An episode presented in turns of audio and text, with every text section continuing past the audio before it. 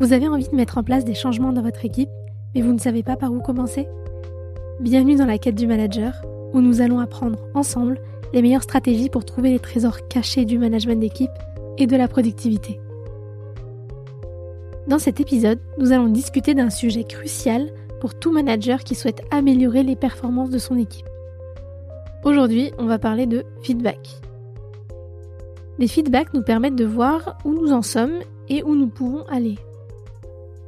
Donc aujourd'hui, on va voir comment donner et recevoir des feedbacks constructifs de manière efficace pour renforcer les relations au travail et améliorer les performances individuelles et de l'équipe.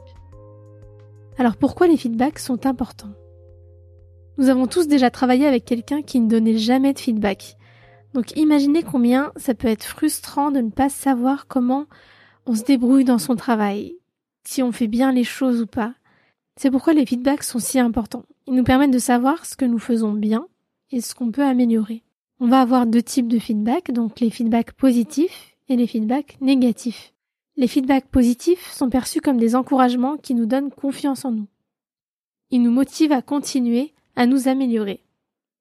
Les feedbacks négatifs, quant à eux, ils nous permettent de nous corriger dans nos erreurs et surtout à nous améliorer. On les appelle souvent des points d'amélioration d'ailleurs. Et c'est important de savoir les donner de manière euh, efficace et pertinente. Alors comment on fait pour donner des feedbacks constructifs? Alors déjà, ce qui est important à savoir, c'est de se concentrer vraiment sur des actions spécifiques plutôt que sur la personne elle-même.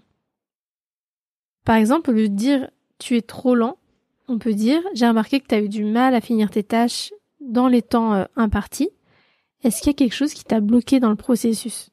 On n'est pas en train de porter un jugement. Ça me rappelle un peu l'épisode sur la communication non violente d'ailleurs. On porte pas de jugement, on se pose vraiment la question, on pose la question de manière à ce que la personne s'améliore.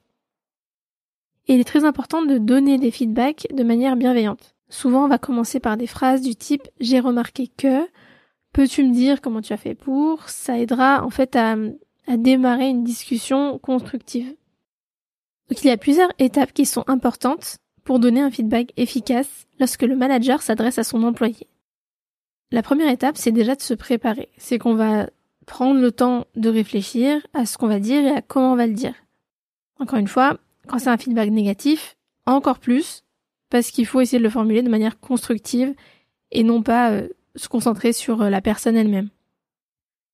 Ensuite, c'est le moment de faire preuve d'empathie et d'écouter, en tout cas de faire de l'écoute empathique en écoutant attentivement l'employé et à comprendre, à le comprendre en fait, à se mettre à sa place et à comprendre son point de vue. Ça lui montrera que vous vous souciez de ses perspectives et de ses besoins. Ensuite, il va falloir être clair et précis. Lorsque vous donnez un feedback, il faut qu'il soit clair et précis sur ce que vous voulez dire. Il faut éviter les généralités, les exemples, les métaphores un peu confuses. Là, on veut de la précision.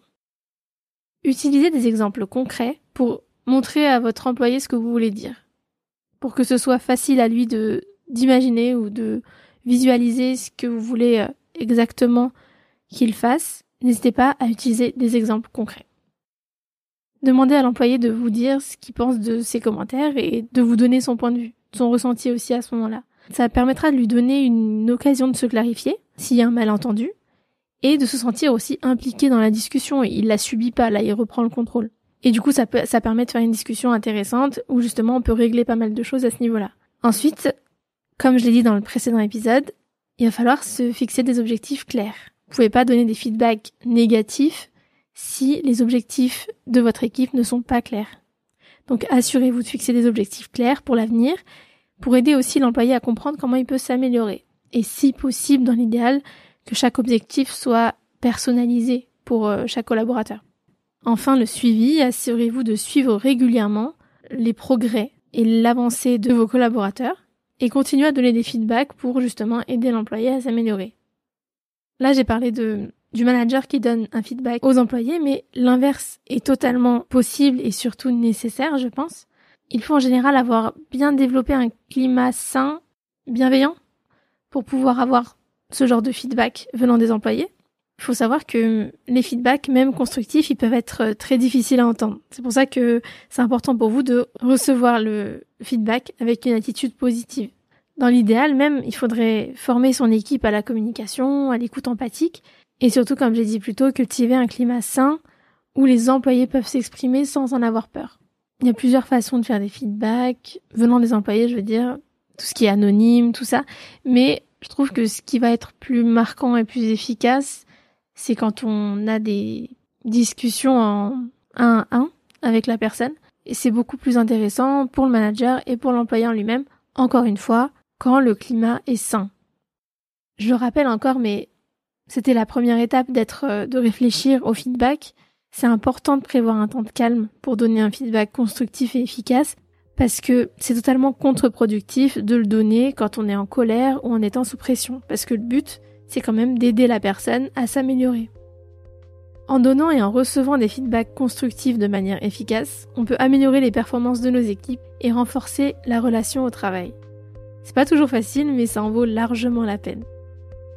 N'hésitez surtout pas à laisser un commentaire et à vous abonner à la chaîne si cet épisode vous a plu. D'ici là, à la semaine prochaine, dans la quête du manager.